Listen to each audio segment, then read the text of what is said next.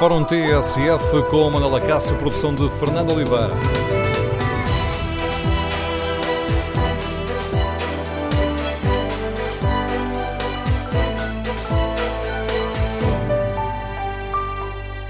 Bom dia. No Fórum TSF eh, de hoje, queremos ouvir a opinião dos nossos ouvintes. Os políticos têm dado a devida atenção às questões da prevenção e do reordenamento da floresta? Podemos continuar com tudo na mesma depois da tragédia de Trógão Grande? Pode continuar tudo na mesma, com medidas adiadas, leis que não são cumpridas? O que é urgente fazer para reduzir o risco de incêndios? Queremos ouvir a sua opinião. Número de telefone do Fórum 808-202-173. 808-202-173. Para participar no debate online, pode uh, escrever a sua opinião no Facebook da TSF e na página da TSF na internet. Pode também responder ao inquérito, que está em tsf.pt. Perguntamos aos nossos ouvintes se o poder político tem dado a atenção devida à reforma da floresta 96% dos ouvintes respondem que não. Queremos, no Fórum TSF, ouvir a sua opinião. É verdade que hum, alguns dos principais responsáveis políticos nos têm dito que este não é ainda o tempo de apurar responsabilidades, nem de fazer perguntas, procurar respostas. No Fórum TSF não ignoramos que a tragédia de Pedrógão Grande relança um debate incómodo e queremos ouvir a sua opinião. Os políticos têm dado a devida atenção a estes problemas, que dizem ser essenciais, Prevenção, reordenamento da floresta. Pode continuar tudo na mesma, com sucessivos grupos de trabalho no Parlamento, com conselhos de ministros recheados de promessas concretas, mas que depois são medidas que ficam adiadas? Podemos continuar com leis que não são cumpridas? Número de telefone do Fórum 808-202-173, 808-202-173. Queremos ouvir a sua opinião. Primeiro convidado do Fórum TSF de hoje, o Secretário de Estado das Florestas e Desenvolvimento Rural, Sr. Secretário de Estado Amandio Torres. Agradeço a sua disponibilidade para participar nesta reflexão. Sr. Secretário de Estado, gostava que nos ajudasse a, perceber aqui uma questão. Hoje o Jornal Público conta-nos que o Plano Nacional de Defesa da Floresta contra Incêndios, que devia ser monitorizado dois em dois anos, está sem avaliação há quatro anos. Muito bom dia, eh, muito bom dia a todos, a todos que nos estão a ouvir. Uh, relativamente à questão que me põe, uh, devo dizer que o, o, plano, o plano, o plano nacional de defesa da floresta contra incêndios uh, deve ser monitorizado de dois em dois anos. quando eu fui presidente da Autoridade Fiscal Nacional, pus em marcha o desenvolvimento de, de, de, dessas avaliações neste momento não temos a avaliação relativa, salvo erro, aos últimos quatro anos, não posso precisar, mas não a temos.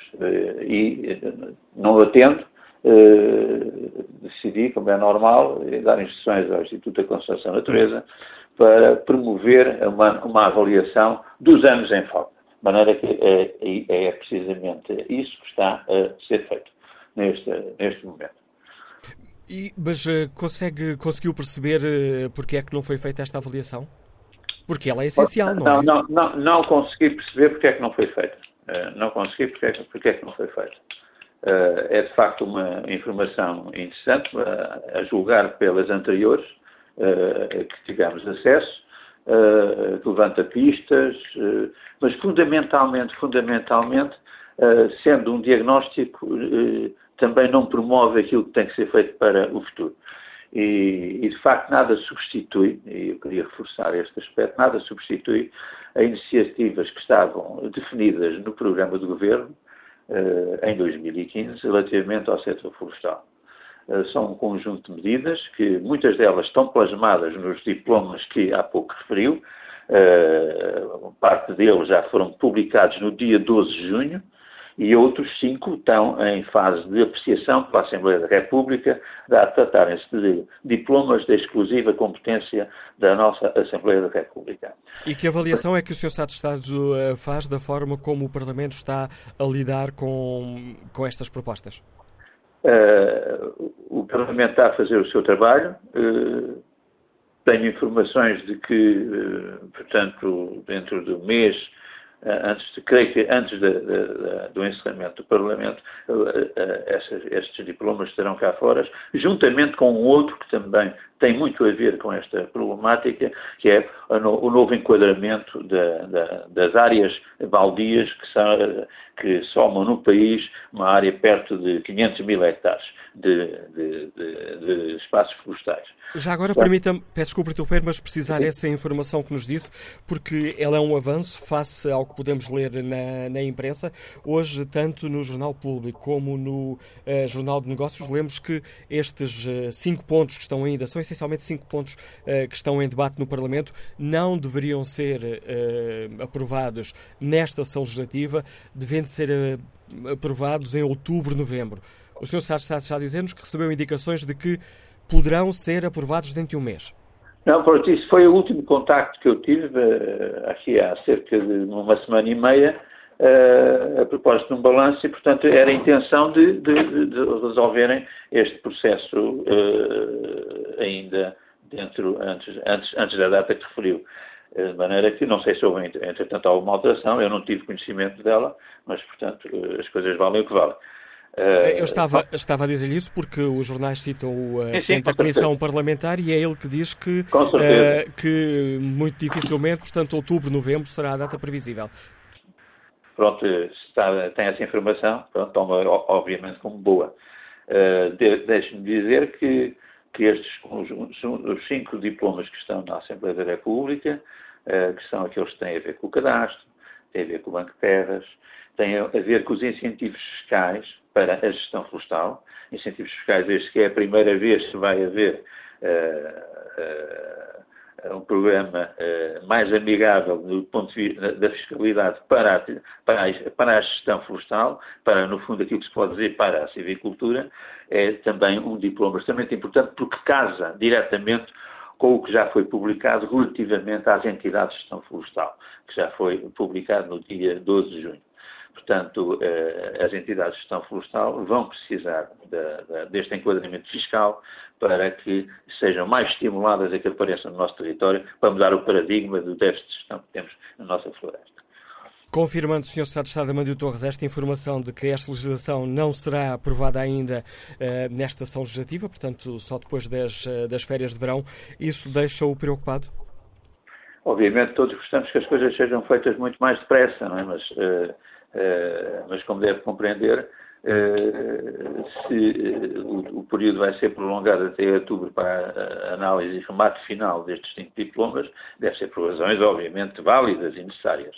Da mesma maneira que nós também gostaríamos de ver o efeito da, da, destas iniciativas, destes 12 diplomas e, outros, que, que, e outras iniciativas que se vão fazendo no sentido de melhorar o panorama da, da nossa floresta, como faz parte também do modo do vosso programa.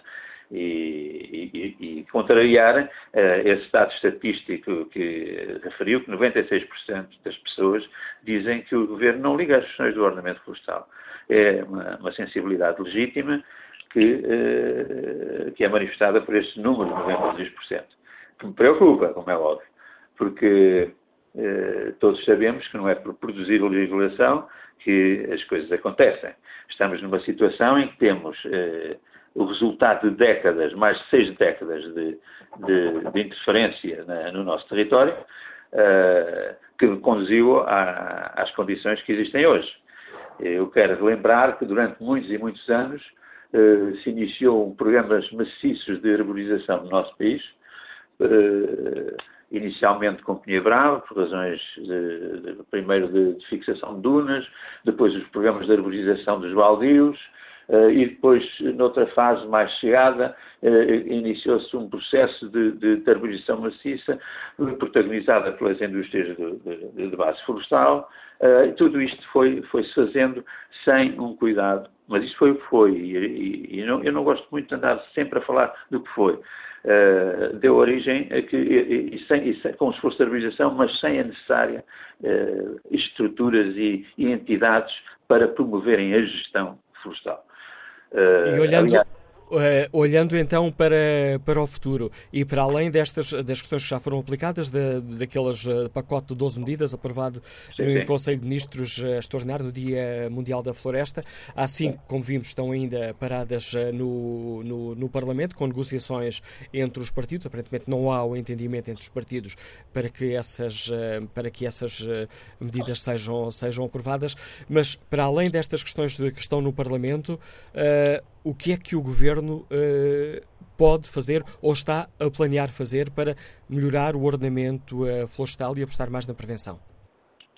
Ora bem, uh, há, normalmente há uma dicotomia, e ainda assistimos muito recorrentemente a uma dicotomia entre o prevenção e gestão.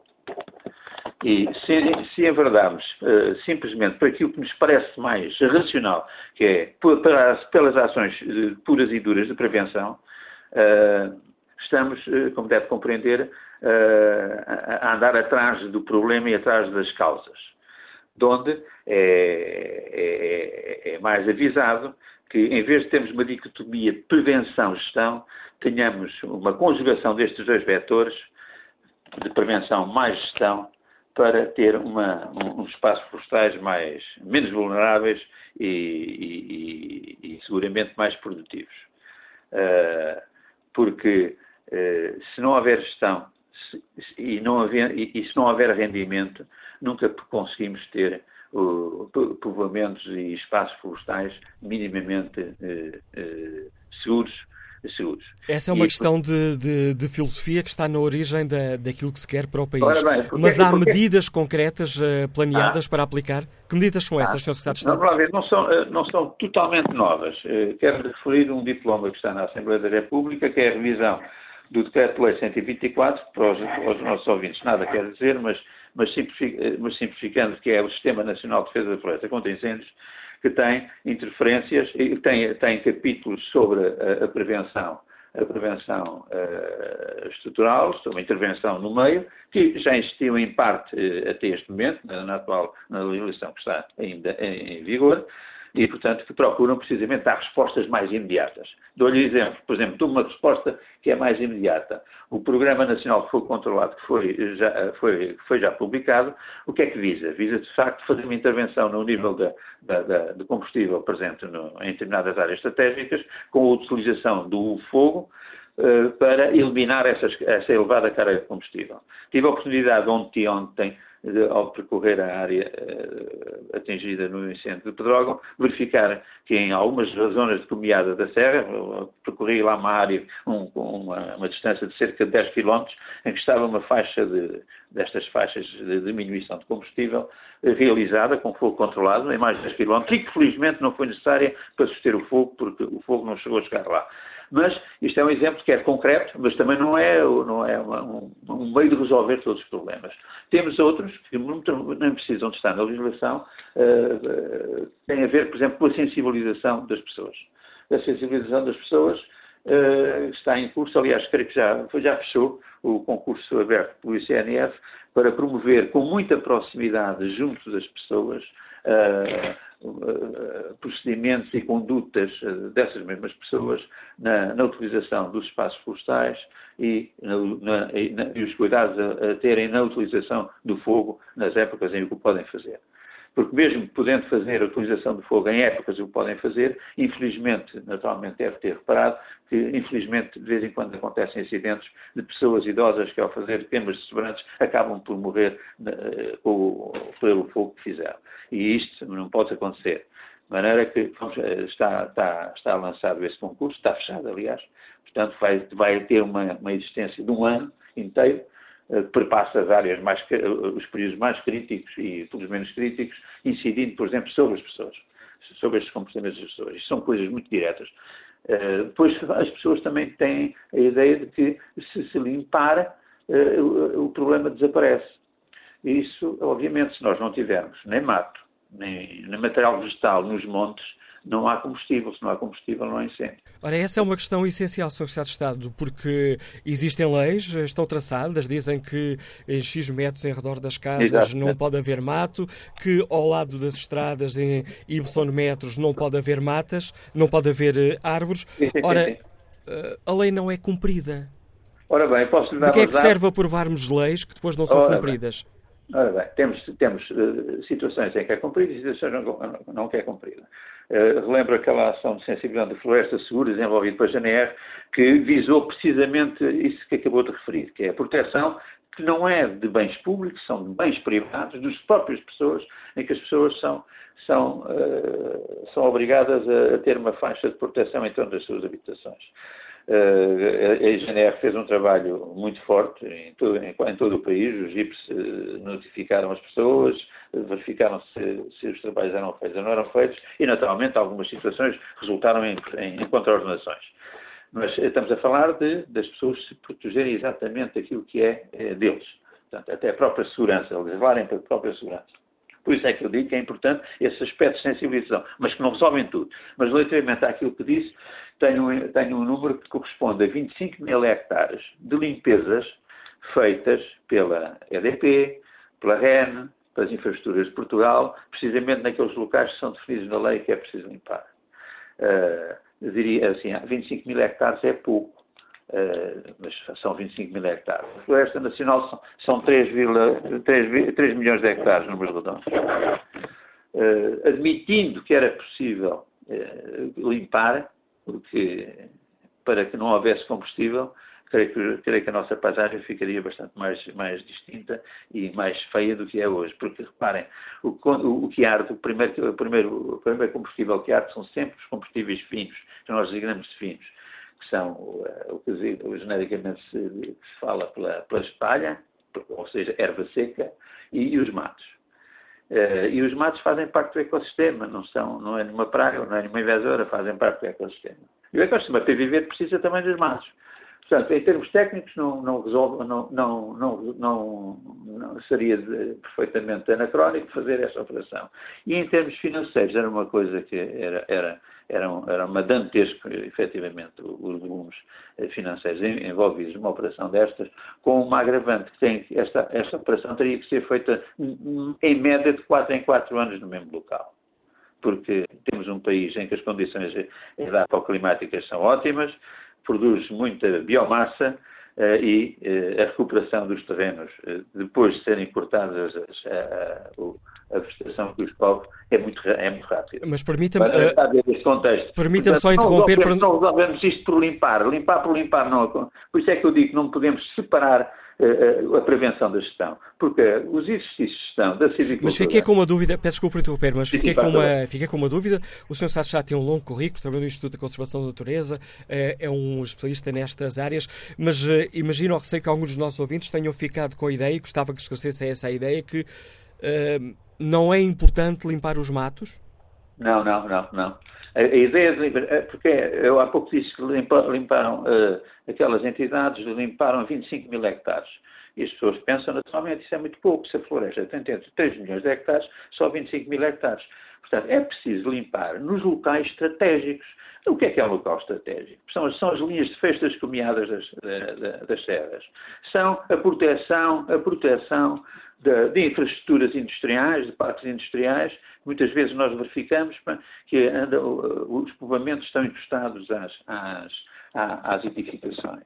É preciso limpar em torno das casas. E isso é que é as limpezas estratégicas. Porque não há capacidade, não há possibilidade de limpar os 3,1 milhões de hectares de matos e, e, e, combustíveis finos. E as pessoas têm que, têm que estar cientes disso. Por isso é importante o quê? É fazer gestão, porque os atos de gestão, a civicultura promove uma diminuição de combustível. E eu vou dizer porquê.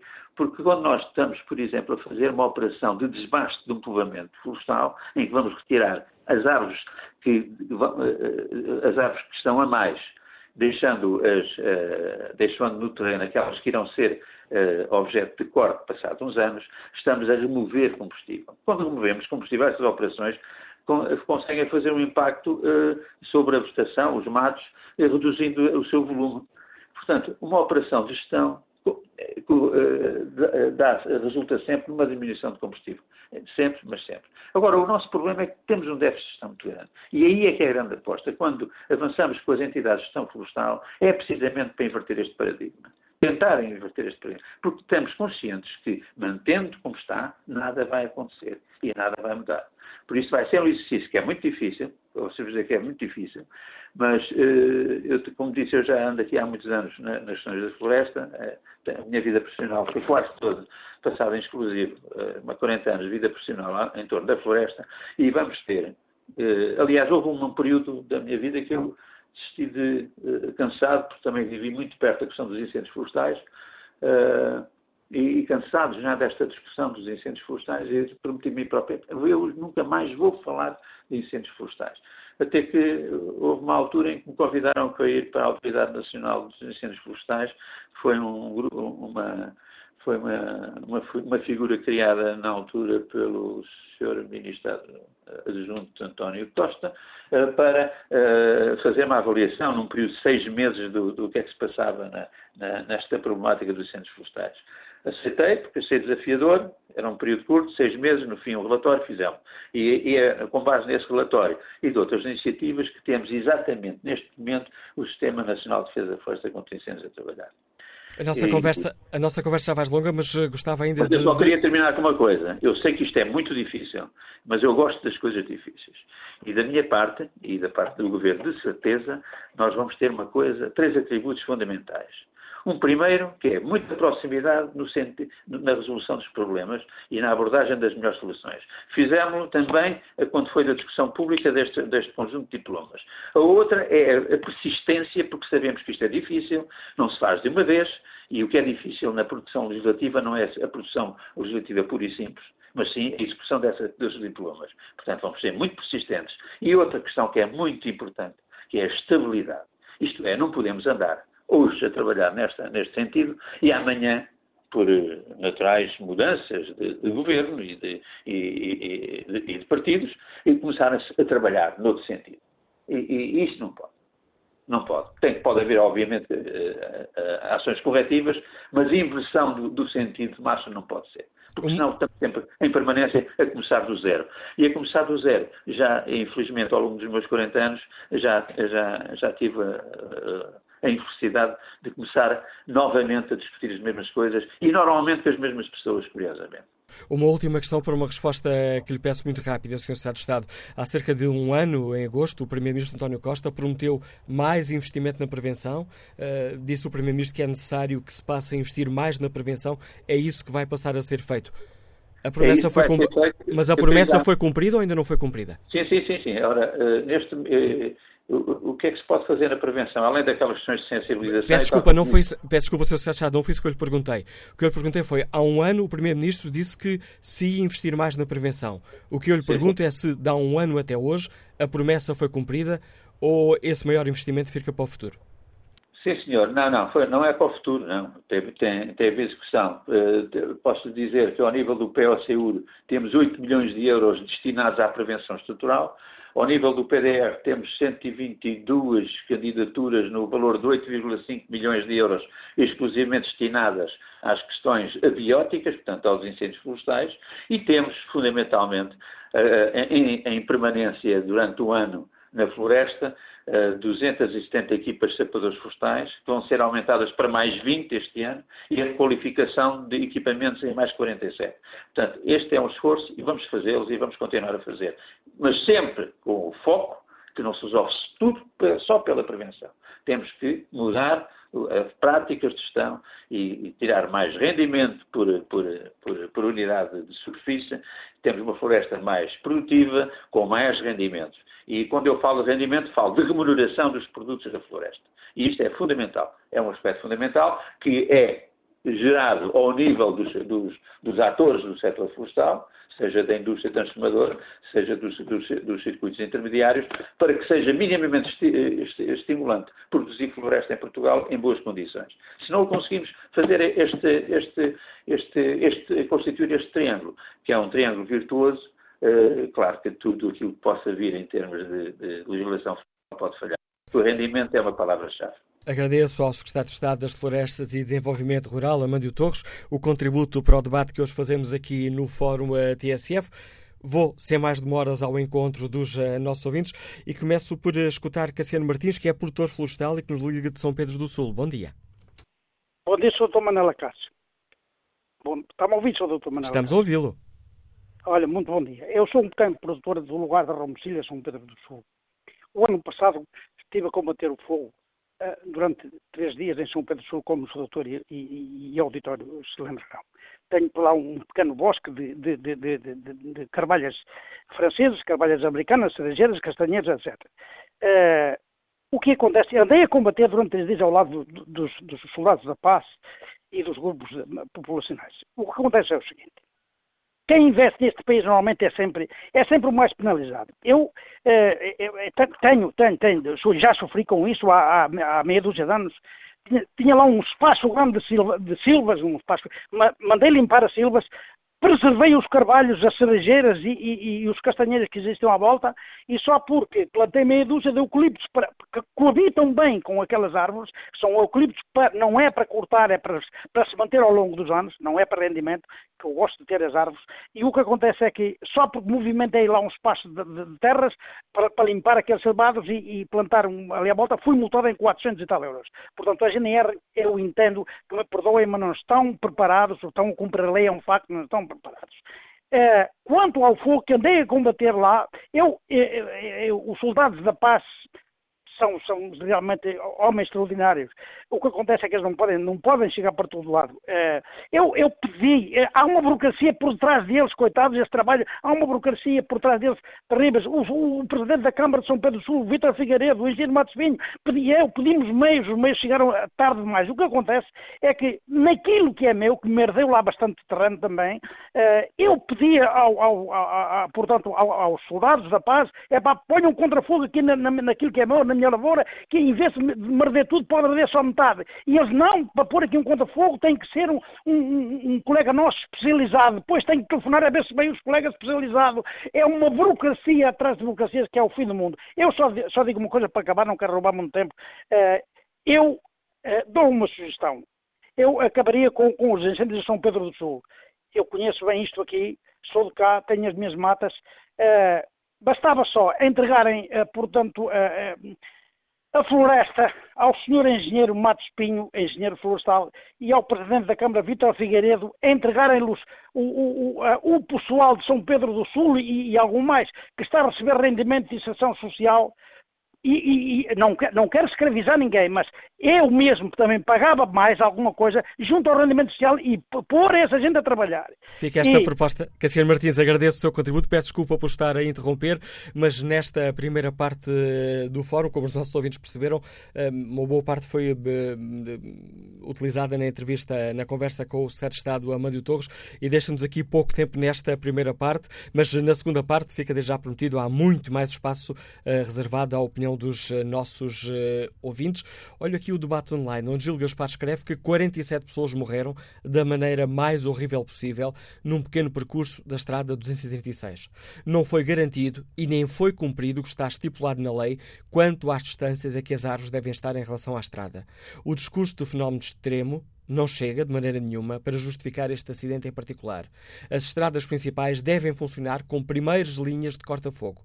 As responsabilidades desta tragédia têm de ser apuradas. Não pode, de maneira nenhuma, a culpa morrer solteira. Próximo convidado do Fórum TSF de hoje é o David Inês, diretor do Jornal Público. Bom dia, David.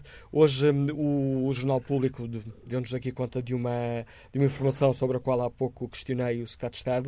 Uh, o facto do plano contra incêndios que devia ser avaliado dois em dois anos, há quatro anos que não tem qualquer uh, avaliação. Mas antes uh, de pedir uma avaliação à forma como os políticos têm lidado com esta questão, gostava que nos ajudasse a refletir sobre uma questão que hoje nos chamas a atenção no editorial que assinas, quando os principais responsáveis políticos nos dizem que este não é ainda o tempo de, de apurar responsabilidades e fazer perguntas, tu defendes que para os jornalistas eh, não pode haver trégua nos porquês. É, viva, Manuela Cássio, obrigado pelo convite. É sempre um gosto estar contigo. O, eu acho que é importante separar as coisas.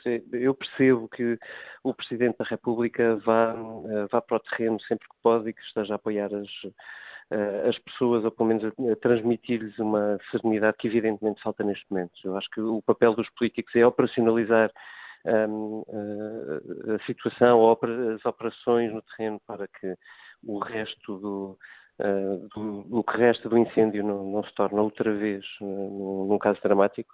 Uh, e, obviamente, apoiar todas as pessoas que estão uh, perdidas no meio daquela tragédia. Uh, mas, mas essa é a responsabilidade dos políticos e é, é a responsabilidade imediata dos políticos. e não pode anular um, a nossa capacidade de fazer perguntas, porque há muitas coisas muito mal contadas neste, nesta tragédia, Manuela Cássio. Tenho imensa pena de o dizer, mas, mas, é, uma, mas é, uma, é uma coisa grande demais, chocante demais, para que nós fiquemos eh, quietos no nosso lugar, nós jornalistas, sem cumprir aquela que é a nossa missão primordial. Um, e, e, está muita coisa muito mal explicada desde o primeiro minuto, porque, uh, enfim, eu, como provavelmente tu, como muitos, muitos portugueses, Uh, estávamos no, a passar um sábado, enfim, normal, com muito calor em muitas zonas do país, um, uh, e de repente somos alertados às onze e meia da noite, às onze e meia da noite, para a existência não de um, não de dois, não de cinco, mas de 19 mortos. A primeira, o primeiro ponto de situação que refere mortos no caso de Pedrógão é um ponto de situação às onze e meia da noite e que refere imediatamente 19 mortes. Eu nunca tinha visto uma coisa daquelas acontecer.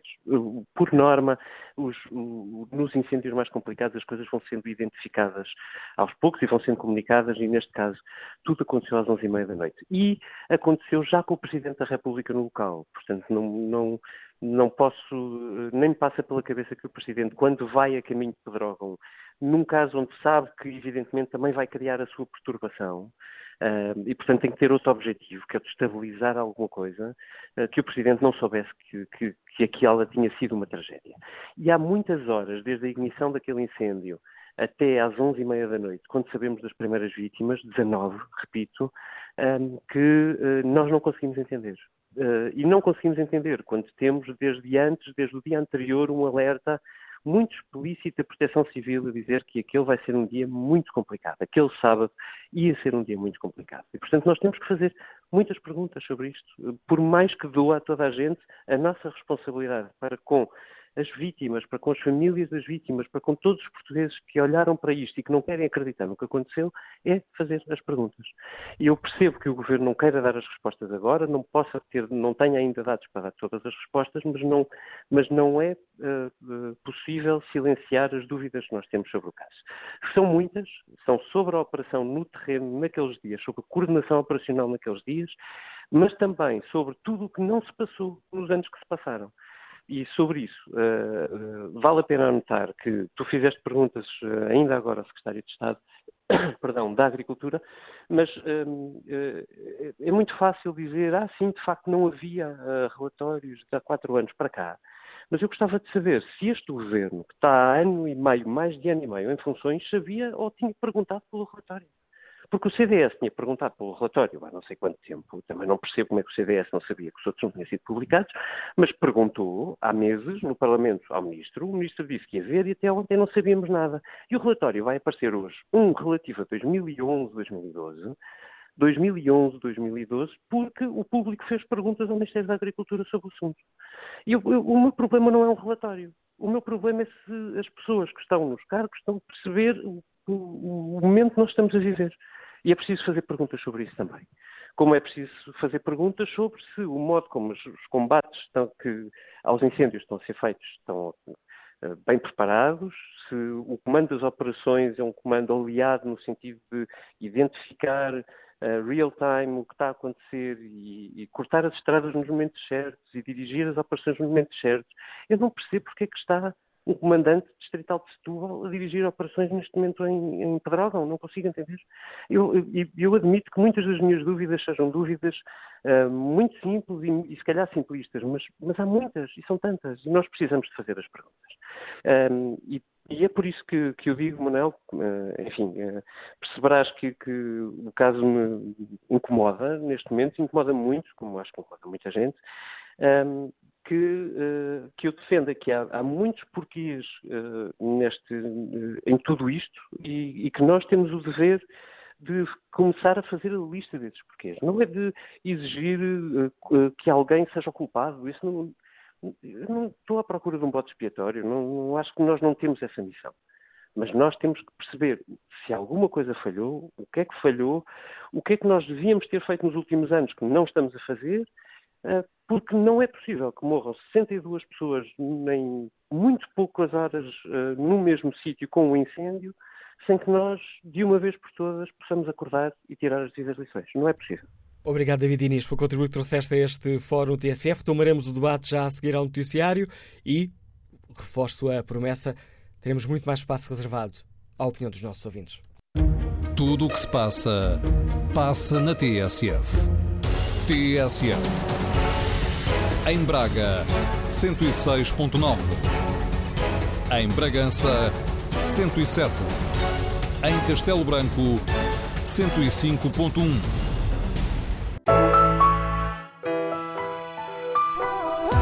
Segunda parte do Fórum TSF com Manuela Cássio, produção de Fernando Oliveira.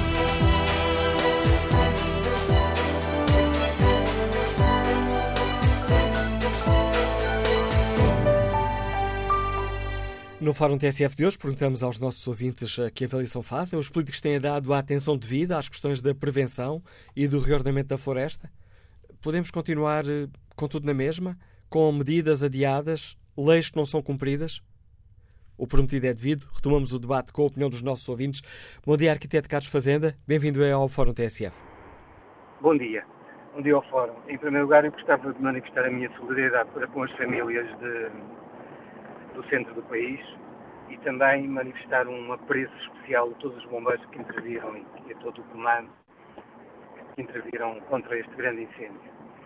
Um, eu acredito que, que o Estado português tenha feito tudo o que tivesse ao seu alcance para, para minimizar uh, e para, para, prevenir também tudo aquilo que aconteceu. No entanto, creio que tudo isto é muito lento. Devia ser mais lento. A última vez que eu intervi no fórum da TSF, uh, julgo que o Presidente da República tenha ouvido as minhas palavras e creio que ele agora também deve ouvi-las e, e deve sobretudo, pressionar rapidamente para que a legislação seja aprovada, que os diplomas sejam aprovados. Há outra coisa que, que não se fala muito na comunicação social, para mim é super importante e é a coisa mais importante, que é saber ou informar todas as pessoas ou perguntarmos a todos nós, a cada um de nós, qual é a nossa pegada ecológica que nós temos no, no espaço em que vivemos.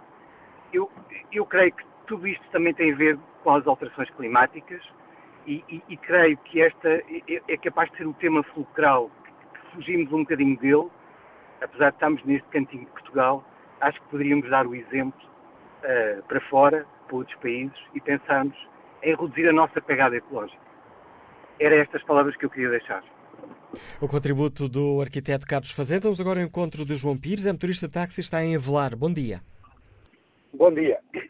Olha, antes de mais queria agradecer a oportunidade que nos dão dentro do fórum e, e, antes de começar a falar gostava de endereçar os meus pesos às famílias enlutadas e uma palavra de ânimo para os bombeiros que andam no terreno com as condições difíceis.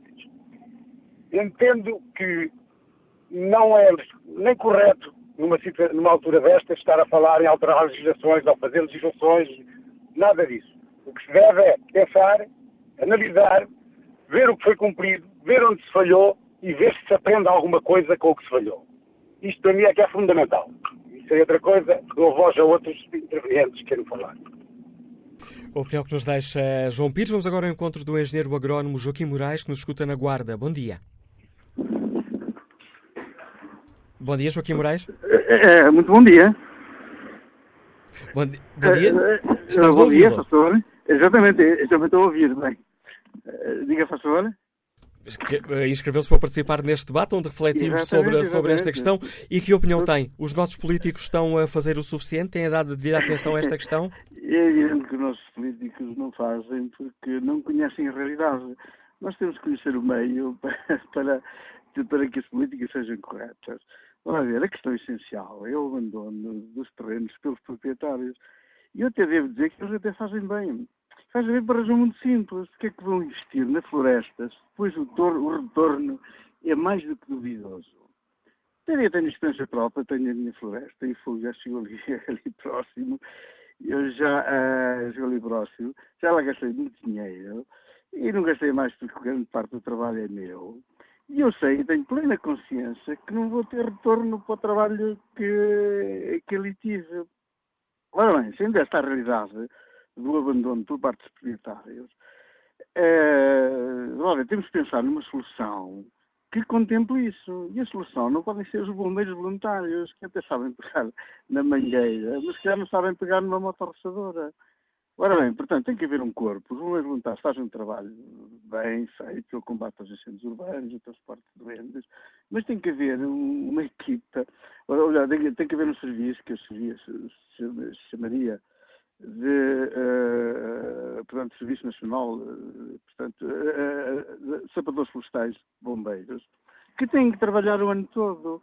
Chegam ali a uma aldeia isto é uma situação. Há floresta, há umas zonas de mato. Vocês já repararam o que é que seria, e é barato, este inverno se queimasse o mato onde não há árvores? Tirávamos ali as zonas de continuidade, depois se tornava muito mais eficaz o combate aos incêndios florestais. E bem, esse serviço não fica sequer mais caro, porque basta 2 ou 3 mil envios a nível nacional e basta que uma equipa passe pela aldeia com um trator de contínuo, uma carrinha de tração às quatro rodas, com uma, uma motorçadoras, com pingas de lumes, vão a uma aldeia, estão lá oito dias, fazem os aceiros, fazem os aceiros, fazem as linhas de corta-fogo, e eh, o problema dos incêndios fica altamente minimizado. Isso fica muito mais barato, porque duas, três mil pessoas a nível nacional são mais do que suficientes. A gente tem sempre, eh, vamos lá ver, pode, pode sempre acontecer, portanto, as catástrofes. Temos para isso as Forças Armadas, formam meia dúzia de batalhões, indivíduos com origem no meio rural capazes de, de complementar esse serviço em situações de, uh, de catástrofe. Portanto, isto é simples, a solução que eu estou aqui a apontar, e eu estou, desde que conheço a teoria, conheço a prática, tenho, tenho floresta, é isso que eu estou aqui a dizer que sei, mas eu tenho floresta e eu sei que isso é. Portanto, tem que ser um, um serviço que trabalhe o ano inteiro, trabalhe sobretudo de inverno, porque os proprietários não o vão fazer. Porque nós entramos na globalização. Aliás, a minha procura de alguém que comprasse alguns dinheiros meus e ninguém compra. Portanto, com a globalização, os preços vieram por aí abaixo, os proprietários abandonam os terrenos porque não estão para perder dinheiro. Aliás, devo reconhecer que fazem, fazem muito bem, porque eu, eu fiz o contrário e sei bem o que é que me custou. Obrigado, engenheiro agrónomo Joaquim Moraes, pelo seu contributo para este Fórum eh, TSF. Olha aqui o debate online. Ana Bessa Vieira eh, responde à pergunta se os políticos eh, têm dado a devida atenção a estas questões. Responde desta forma: só quando há incêndios, depois esquecem o assunto. Pelo menos, perto das estradas, o governo tem a obrigação de manter as áreas limpas. Se é proibido ter mato e árvores a menos de 10 metros das mesmas, por que é que isso não é cumprido? É que nem as estradas nacionais com muito movimento. E aí não era difícil a fiscalização. Bastava que as forças de segurança, que tanto andam nas estradas, dessem conhecimento do que vem por aí. E não estarem à espera que vizinhos acusem vizinhos para atuar, que é a única maneira em que vêm notificar a limpar, mas depois não vêm ver. Essa é a ordem é cumprida. Olha aqui o inquérito que fazemos aos nossos ouvintes. Perguntamos se o poder político tem dado a atenção devida à reforma da floresta. O não levava larga vantagem, mas há aqui uma mudança no sentido de votos dos nossos ouvintes. 69% dos ouvintes que já responderam inquérito consideram que sim, o poder político tem dado a devida atenção à reforma da floresta. Bom dia, Anselmo Crespo, editor de política da TSF, subdiretor da rádio. Olá, bom dia. Que avaliação faz? Os nossos políticos têm dado a devida atenção a estas questões da reforma da floresta? A devida, claramente não. Uh, que tem dado atenção, tem. E é injusto dizer que nos últimos anos os governos não fizeram nada para uh, tentar evitar estas situações. O que não fizeram foi o que devia ter sido feito, claramente. E aqui uh, eu não vou entrar nessa parte do debate, porque um, sou jornalista e o curso que tirei foi jornalismo, não foi de, nem de floresta, nem de combate a incêndios e, portanto, eh, não gosto propriamente de falar de cor sobre temas que eu não domino, eh, mas parece-me uma evidência, parece que é uma evidência para todo o país, que aquilo que foi feito nos últimos anos claramente não resolveu nenhum problema de fundo eh, na floresta portuguesa. E dito isto, eu acho que de facto há aqui responsabilidades políticas muito sérias a sacar. E é esta coisa tão portuguesa, ou este clichê tão português, de que o governo que estiver na altura em que há uma catástrofe que é o responsável político por, por essa catástrofe, não faz o menor sentido fazer este debate desta forma, porque estamos a estragar o debate. O que faz sentido é olhar para aquilo que foi feito nas últimas décadas, perceber o que é que foi bem feito e o que é que foi mal feito e, sobretudo, perceber uma coisa que me parece muito óbvia em relação a esta questão das florestas. Não houve nunca a coragem política suficiente para uh, tomar decisões difíceis. Falar da floresta implica falar da propriedade privada, falar da propriedade privada implica uma uh, guerra política muito substancial da esquerda à direita e, portanto, nunca foi feito nada de substancialmente importante para podermos resolver uh, de vez este eterno problema que os especialistas alertam há anos, tendo em conta o, o, clima que temos em Portugal, tendo em conta a nossa localização geográfica, tendo em conta que se nós fôssemos. Eu ontem ouvi um especialista dizer uma coisa óbvia, que é uh, nos países do norte da Europa não há exatamente o mesmo problema que há em Portugal por uma, por uma questão de clima, porque chove quase todo o ano e, portanto, uh, se o vizinho do lado não limpar a floresta dele, o risco é muito menor do que em Portugal. Ora, em Portugal, grande parte da floresta está em mãos privadas e esse é o principal problema político por, por resolver. Uh, como é que se obrigam,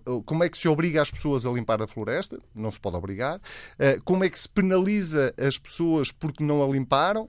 as penalizações ou não existem ou não são uh, cumpridas e como é que o Estado pode resolver o problema da propriedade privada. E contudo temos leis que obrigam a essa limpeza. Pois temos, mas que uh, não nos consta a nenhum de nós jornalistas que trabalhamos nisto há muitos anos e eu uh, uh, já fiz muitos incêndios e já cobri muitos incêndios, não consta que haja propriamente um grande histórico de, dessas penalizações terem sido aplicadas. Portanto, a responsabilidade política existe disso, não há nenhuma dúvida. Eh, não acho é que possa ser uma responsabilidade política sacada apenas a este governo. O Ministro da Agricultura tem um ano e meio uh, de mandato, uh, tem um pacote legislativo, há um outro pacote legislativo que está no Parlamento neste momento à espera de ser aprovado. Como é óbvio, não era nenhuma destas leis que ia mudar o que quer que fosse para o combate aos incêndios deste ano, do verão deste ano. Mas depois há um outro lado de responsabilidade política, se me permites, que tem a ver com a prevenção e com o combate ao incêndio propriamente dito. E aí é bom lembrar que a atual Ministra da Administração Interna tem declarações muito recentes a dizer que o país estava preparadíssimo para enfrentar os incêndios este ano. Ora, hum, ainda é cedo para podermos tirar eh, conclusões, mas parafraseando o David Diniz há pouco neste mesmo fórum, eh, claramente há muita coisa por explicar, há muita coisa mal contada na, na, nesta catástrofe que aconteceu em Petrógão Grande eh, e eu acho que a Ministra da Administração Interna, além de fazer uma gestão da comunicação absolutamente desastrosa desde que começou esta catástrofe, tem muito para explicar ao país sobre o que é que correu mal uh, neste processo. Voltamos aqui à questão uh, política. Faz sentido para ti, Anselmo, que uh, o Governo tenha dado prioridade à questão da reforma da floresta e que parte do pacote legislativo, aquele que depende do Parlamento, uh, não será aprovado, a não ser que acelerem agora os trabalhos nesta fase final, mas tanto quanto diz o Presidente da Comissão Parlamentar de Agricultura ao público e ao uh, Jornal de Negócios, só deverá ser uh, aprovado lá para outubro, novembro. Não faz sentido nenhum que o Parlamento não tenha dado prioridade a este assunto, sobretudo tendo em conta tudo isto. Tenho ainda assim a maior, de, a maior das dúvidas que, mesmo que esse pacote legislativo já estivesse todo aprovado, nós tivéssemos conseguido resolver o problema da floresta num curto espaço de meses, até ao verão deste ano, seja como for, uh, há aí alguma hipocrisia política, digamos assim, por parte dos partidos, que, eh, obviamente, vêm todos dizer que é preciso assacar responsabilidades sobre aquilo que se está a passar e sobre aquilo que se passa nas florestas portuguesas, eh, e basta lembrarmos que os partidos políticos em Portugal são os mesmos há décadas. Basta lembrarmos que quem está no governo, ora é o Partido Socialista, ora é o PSD com o CDS, portanto, nós estamos sempre a falar dos mesmos partidos políticos, estamos sempre a falar de de uma responsabilidade política que não é. Um, ehm, Uh, que não devia ser usada, ou sobretudo uma questão que não devia ser usada como uh, guerrilha política, se há matéria em que. Eu não digo que tenha que haver um consenso, nós não temos que ter um consenso nacional para tudo.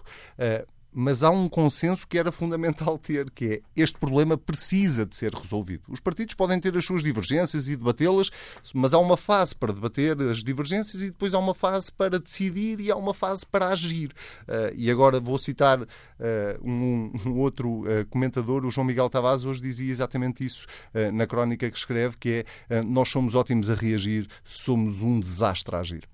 Análise do Anselmo Pequeno, escritor de política da TSF, lançando aqui o debate no fórum. Convido agora para este debate Romão Rosa Cruz, que está reformado e que nos escuta em Lisboa. Bom dia. Bom dia. Muito obrigado por hoje me terem deixado entrar no auditório.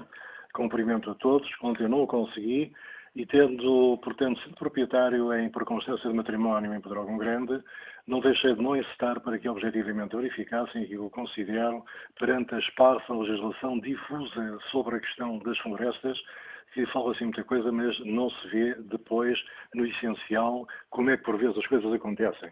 Este último senhor que agora falou que não, não, não apanhou o nome É o Anselmo Crespo, que é o subdiretor da TSF.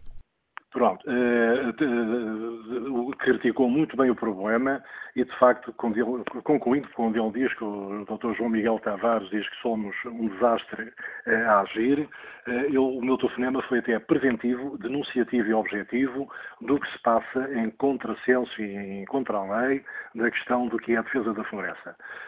Tão bem como eu deve saber, há toda uma metragem imposta pela União Europeia, 150 metros de raio das povoações, 50 metros de raio das casas, 30 metros das unidades de, de, cultura, para além dos próprios PDMs terem normas expressas por razões radiculares das árvores, têm que estar a 10 metros para cada um dos lados, para além de que as espécies elegíveis, que são designadamente folhosas, que é uma sebe, para fazerem as sebes, e não vamos entrar no que seja uma sebe em termos de agricultura, eh, as árvores têm que estar plantadas à distância de um metro e meio do betume, acrescida da distância de valetas, isso é o que dimana há anos da Lei 2110, e não são as interseções das estradas de betume que podem designadamente infirmar ou revogar os raios das metragens que são exigidas. E aí começa, quanto a mim, a prevenção do incêndio, para dizer que eu e a mulher temos um potencial risco, e veio a conhecer isso à própria RTP, à própria TV4, que fizessem o favor que estavam em Pedrógão Grande para que se dirigissem ao lugar da ausenda e verificassem porque há fotografias, há documentação de uns cedros, que são árvores imunospérmicas de cauda piramidal monoica de rápido crescimento, em que se formos botanicamente ver a genealogia das árvores, as mesmas são uh, número 2, logo a seguir às tuias gigantes, e em cuja família acabam precisamente nos pinos, ou seja, nos pinheiros bravos e nos pinheiros mansos. Ontem fica, antes de ontem fiquei processo a ouvir de, penso, já não sei em que canal da televisão foi, o representante da Coercos a dar conta dos milhões de eucaliptos que foram plantados, bem como das dezenas de, eh, de, de, de, de área eh, em que puseram eucalipto e fez uma definição muito dota, eh, fazendo designadamente a menção das próprias folhas dos eucaliptos, que são, digamos, suscetíveis de serem voláteis e incandescentes para reporem incêndios em determinados lados, e portanto fica aqui, digamos, o meu desabafo, em que perante tanta, tanta discussão, tanto saber, eh, tenho na minha mão alguém que destruiu o coberto vegetal, que tão proclamado e tão defendido é no país, designaram-se abrir covas de 90 centímetros de profundidade com um raio de 1,20m para plantarem, como disse, as árvores que ornamentam os cemitérios, que são os cedros, são árvores próprias de terrenos calcários, em que não quiseram saber sequer do terreno agrícola e a coisa ali perdura. Uh, penso que na prevenção tão proclamada e de tanta difusão que há de leis para um lado e para o outro e que não vale a pena estarmos a falar das mesmas, deveria de haver um bom senso de quem de direito e responsável se dirigissem aos locais para efetivamente, mais do que falarem, atacarem efetivamente com responsabilidade o problema que tão querem proclamar sobre as florestas, mas que é um déjà vu.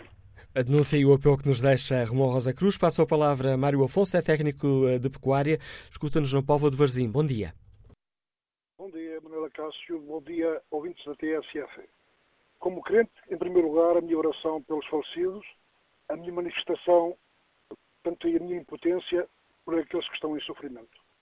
Tenho três aspectos que gostava de focar. A primeira, convém falar da formação à população. Toda a gente fala, fala-se de leis, fala-se de circunstâncias, toda a gente ordena a sociedade, toda a gente quer ordenar o ambiente. Mas, tal e qual como nos ambientes onde a parte geológica está em movimento, isto é, nas partes sísmicas, se dá conselhos e, e formas de proceder face a essas circunstâncias, também dentro das nossas populações, sobretudo nas áreas florestais, devia estar formação de como proceder em função aos incêndios. Viu-se ontem, aquilo, para aquilo que a gente pode constatar, muitas das pessoas foram vítimas, portanto, de não saberem como se deviam portar. Meteram-se nos carros, iam fugir e ficaram, portanto, ah, dentro dos carros ah, carbonizados. A segunda é, ouvimos, portanto, ilustres pessoas falar que é preciso conservar os ecossistemas, incluindo o seu secretário de Estado falou sobre os ecossistemas. Devemos conservar os ecossistemas, mas não deixar criar neles o caos, porque as matas são o caos.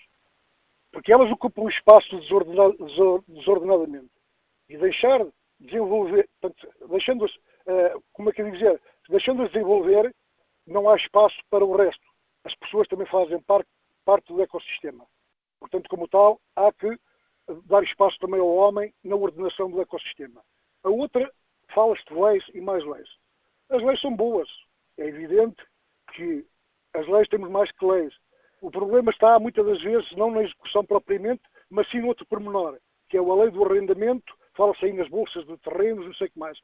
Deveria haver uma lei em que pessoa que não cultivasse os terrenos, e já tivemos isso a seguir ao 25 de abril, procurou-se implementar a reforma agrária, mas trabalhar na terra é duro, ninguém quer trabalhar.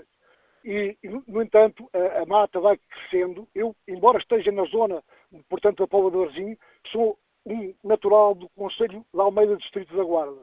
E nesse, esse, nessa zona tem sido fortemente flageadas pelos incêndios.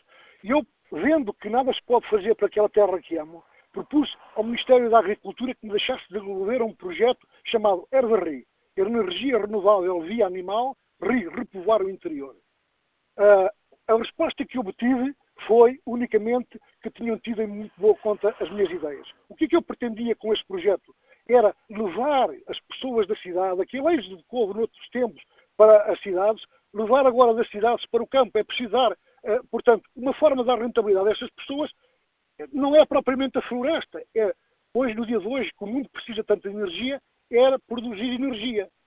Ora, nós temos recursos através dos animais. Eu, tendo nascido numa família, de um, um, sou neto de um, de um homem que foi ferreiro, fazia engenhos de tirar água, vi aproveitar a energia dos animais. Eu faço uma pergunta a todos aqueles que me estão a ouvir. Antes da, da Revolução Industrial, qual era a força motriz do mundo? Eram os animais. E, como tal, nós devemos aproveitar essa força para obter aquilo que desejamos obter. Por exemplo, a, a, parte eólica. Nós só temos feito muitas das vezes, não sei se é verdade ou não é, mas não posso constatar isso, a energia eólica. O que é que tem a energia eólica? Aquelas pás grandes, aquele vento que acaricia tanto a superfície da Terra, que faz um certo arrefecimento, cria deflexões das correntes de ar, de certeza absoluta. Eu não posso provar isso, mas tenho quase a certeza que isso é possível, é Mas já, nos estamos aqui, já nos estamos aqui a desviar muito da questão essencial do fórum, sobre a qual já nos deixou a sua opinião. Obrigado, Mário Afonso. Passo agora a palavra a Artur Araújo, é diretor de vendas, está em Matosinhos. Bom dia. Bom dia. Não sei se me ouve bem, que eu estou no carro. Estamos, por enquanto, em ótimas condições. Sim, ok. Pronto, eu queria, no fundo, corroborar as palavras do Anselmo Crespo, na sua totalidade. Queria só acrescentar aqui alguns pontos que é, eh, basicamente a classe política não tem feito nada, assim como em muitos outros temas do nosso país, mas em relação à, à floresta e à prevenção. Limitam-se somente a, a, ir guiando os negócios na, na, fase do combate aos fogos e vão, vão fazendo aí as suas negociatas e levando aí o, o, seu, o seu negócio. Porque os partidos políticos hoje parecem mais empresas eh, de comércio e de negócios do que propriamente de, de, de formação e de, e de, digamos assim, de estratégia para, para o bem público, que devia ser isso que os devia conduzir. Gostava só de, de falar aqui mais dois pontinhos. a responsabilidade dos, dos, partidos políticos é de todos. Obviamente que este, este governo, como é o que está neste momento a assumir funções, tem que ser o que terá que assumir as responsabilidades e não será só a nível da Ministra da Administração Interna, nem do Secretário-Geral dos Fogos, terá que ser também do Primeiro-Ministro, como é óbvio. E, e queria-lhe só falar aqui, ontem ouvi uma, uma entrevista num outro canal de televisão do Ministro da Agricultura em que ele fala em três coisas que para mim são um atrevimento, serão quase uma insolência.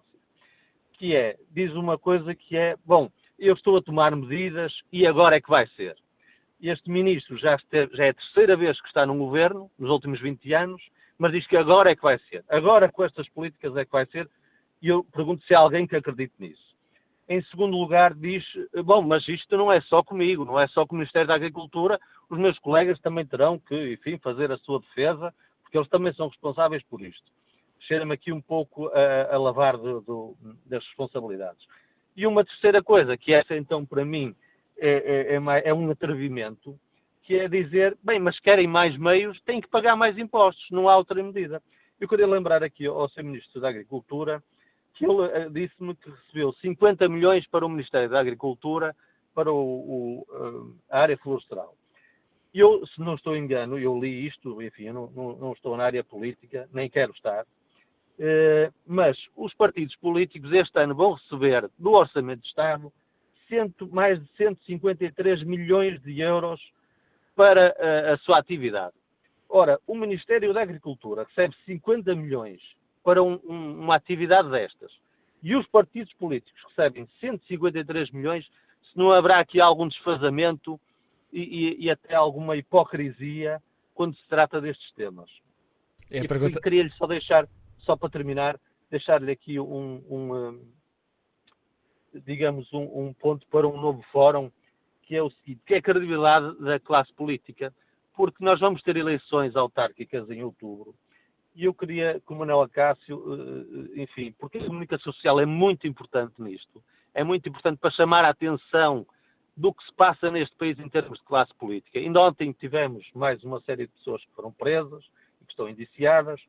E como é que nós vamos ter umas eleições autárquicas em outubro e há pessoas que vão concorrer a essas eleições autárquicas quando, num, recente, num, num espaço de curto tempo, foram acusadas, acusadas e, e, e por isso com trânsito e julgado com crimes de falsificação, abuso de poder, corrupção ativa e passiva e, fica e branqueamento de capitais. E fica registada essa, essa sua proposta, Artur Araújo. Vamos agora ao encontro do uh, Francisco Ferreira, presidente da, da Associação Ecologista Zero. Bom dia, Francisco Ferreira, bem-vindo a este debate.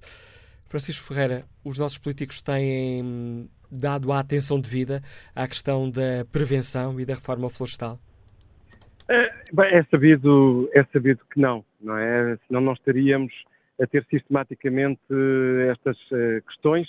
Tivemos esta discussão ano passado, tivemos esta questão em 2005 uh, e, e, portanto, nós sabemos que há todo um caminho a percorrer para ultrapassarmos os problemas estruturantes que, que a nossa floresta tem e que não são apenas da floresta, há realmente que aprender muito com aquilo que se passou nos últimos, nos últimos dias, no fim de semana, para percebermos, do ponto de vista da, da, da, das próprias infraestruturas, do sistema de informação, toda a questão da avaliação que, que se sabe que não está a ser feita em relação, ao, nomeadamente, ao Plano Nacional de, de Incêndios é, não, não, está ainda pública, será hoje, não é? é mas, mas em relação a, a, a, perceber quais são uh, efetivamente os problemas, nós não podemos continuar a ter uh, aldeias onde uh, não temos bocas de incêndio preparadas para situações destas de risco. Temos que ter informação, os cidadãos têm que estar preparados para situações de, de, de emergência. Nós eh, vemos em inúmeros casos, eh, para, para, situações eh, como no Japão, lidar com terremotos faz parte da educação, faz parte dos planos de emergência que são treinados com escolas, com a população. Falta-nos essa componente também, que não diz respeito apenas à, obviamente, à floresta diz respeito à proteção civil. Há realmente, este é um problema transversal, é um problema que se vai agravar eh, e, e, a questão dos incêndios eh, foi identificado, eh, tem sido identificado por todos os relatórios como sendo uma, uma consequência direta uh, das, das alterações climáticas também. A onda de calor que, que, que estamos, a, que estamos a ter não é um, um, problema apenas de Portugal. Este ano já, já tivemos uh, uma devastação enorme no Chile, o ano passado no Canadá, próximo de Los Angeles. É um problema à escala mundial que, que, para, o, para, o, qual nós temos que nos adaptar e, e saber como lidar. Porque em relação às, às questões do ordenamento da floresta, claro que aí eh, está grande parte da, da, da solução. Uh, e o Francisco Ferreira consegue perceber porque é que estão diagnósticos feitos há 10, 20 anos uh, e que vemos repetidos uh, anos após ano, ano após ano.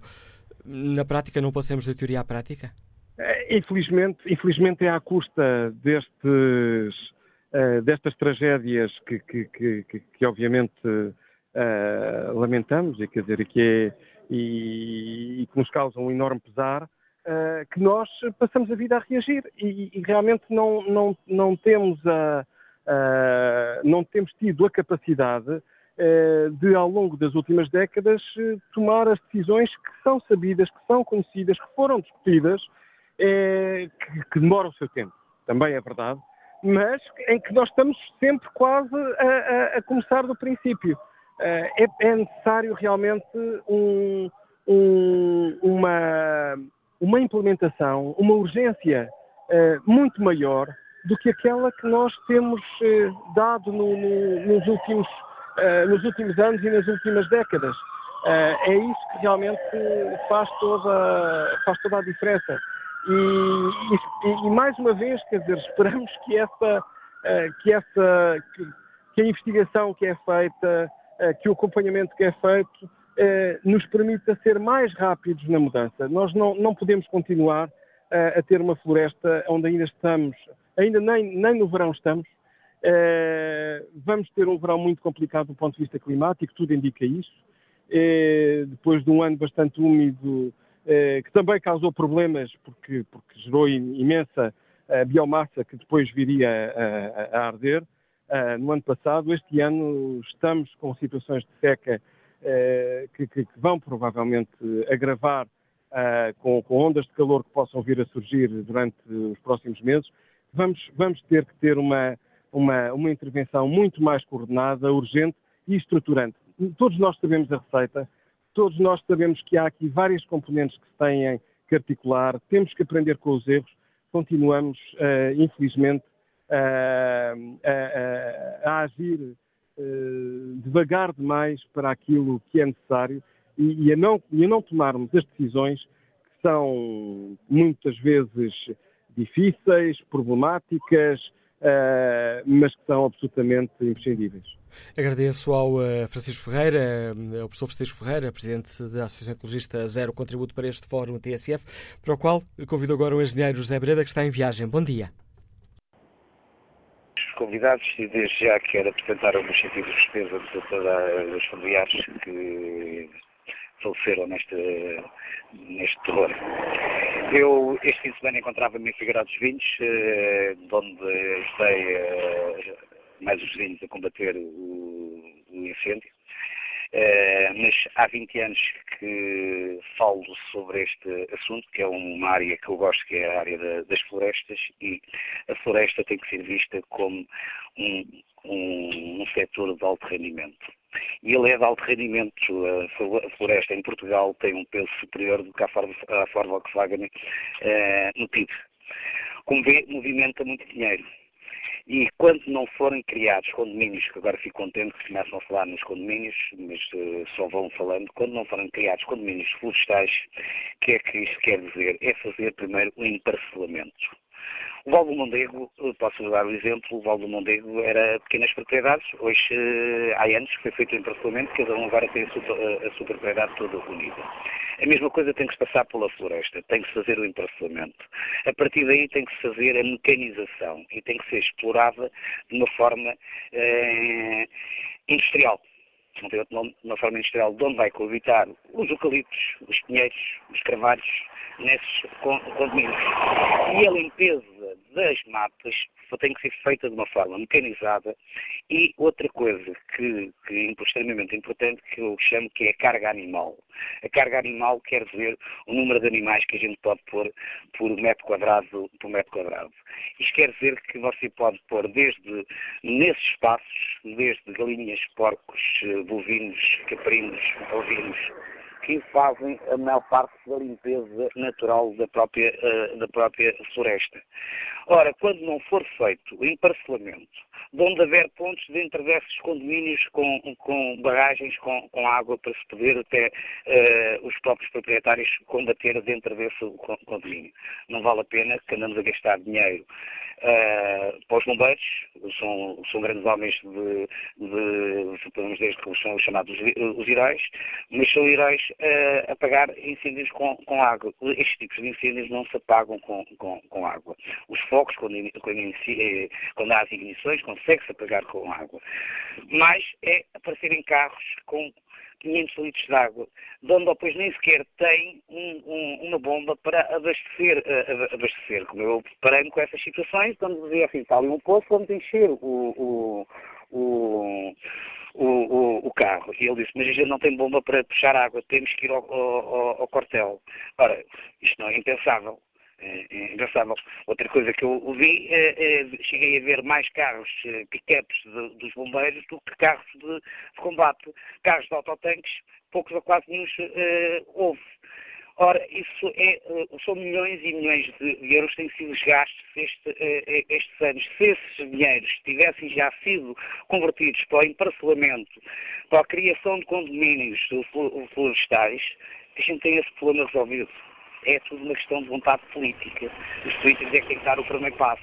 Olhem para o Val do Mondego, o Val do Mondego eram pequenas propriedades, hoje em dia há pessoas com 2 hectares, outros com 3, outros com 10, outros com 5, onde estão tudo, está tudo emparcelado. Aqui na floresta tem que ser a mesma coisa. Se for um território nacional, hein, 75%, para não ver mais, só tem a decisão florestal. É o nosso, pode ser o, o, o nosso ouro, é o ouro verde.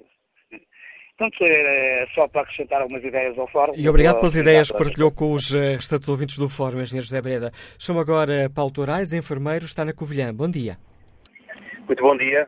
Bom dia a todos os ouvintes. De apresentar também um, um voto de pesar a todos os familiares uh, das vítimas e dizer que concordo em absoluto com a intervenção do, do engenheiro que falou agora, eh, que me antecedeu, nomeadamente porque entendo que um dos problemas maiores da, da, gestão da floresta portuguesa passa, sobretudo, pelo abandono e pela desertificação do interior. Não é possível ter matas cuidadas quando não há pessoas para as tratarem. Toda a exploração particular que se fazia da floresta, desde as camas para os animais, os matos, desde a gestão das lenhas para o aquecimento, isso desapareceu. E as matas estão ao abandono. Eu tive tive a oportunidade de ser uh, presidente junta de uma secretaria rural, onde realmente não há qualquer incentivo por parte dos, dos proprietários para que estes uh, possam realmente fazer a gestão das suas propriedades florestais, sendo que tínhamos sempre muita dificuldade em encontrar os proprietários, ou porque estavam imigrados, ou porque já não residiam na região, e a floresta está ao abandono. Portanto, julgo que, sem dúvida, se não passar pela exploração profissional da floresta portuguesa, isto não há, não há hipótese. O Ministério da Agricultura tem que efetivamente investir muito na, na exploração profissional da floresta, no ordenamento da mesma e no emparcelamento. Era este o meu contributo que queria dar ao Fórum. E obrigado pelo seu contributo, eh, enfermeiro Paulo Torres. Vamos agora ao encontro do jurista Vítor Moraes, que está em viagem. Bom dia. Bom dia. Olha, eu divido este problema em três, em três uh, vertentes. O curto prazo, o médio e o longo prazo. No curto prazo, uh, este senhor que falou agora mesmo uh, já falou, já referiu um pouco aquilo que eu queria dizer. Antigamente a biomassa era utilizada para, para as casas, para os animais, etc. Portanto, hoje em dia, como nada disso um, é preciso, teoricamente, na prática a, a biomassa está, está, está à, à contingência dos eventos da natureza da natureza.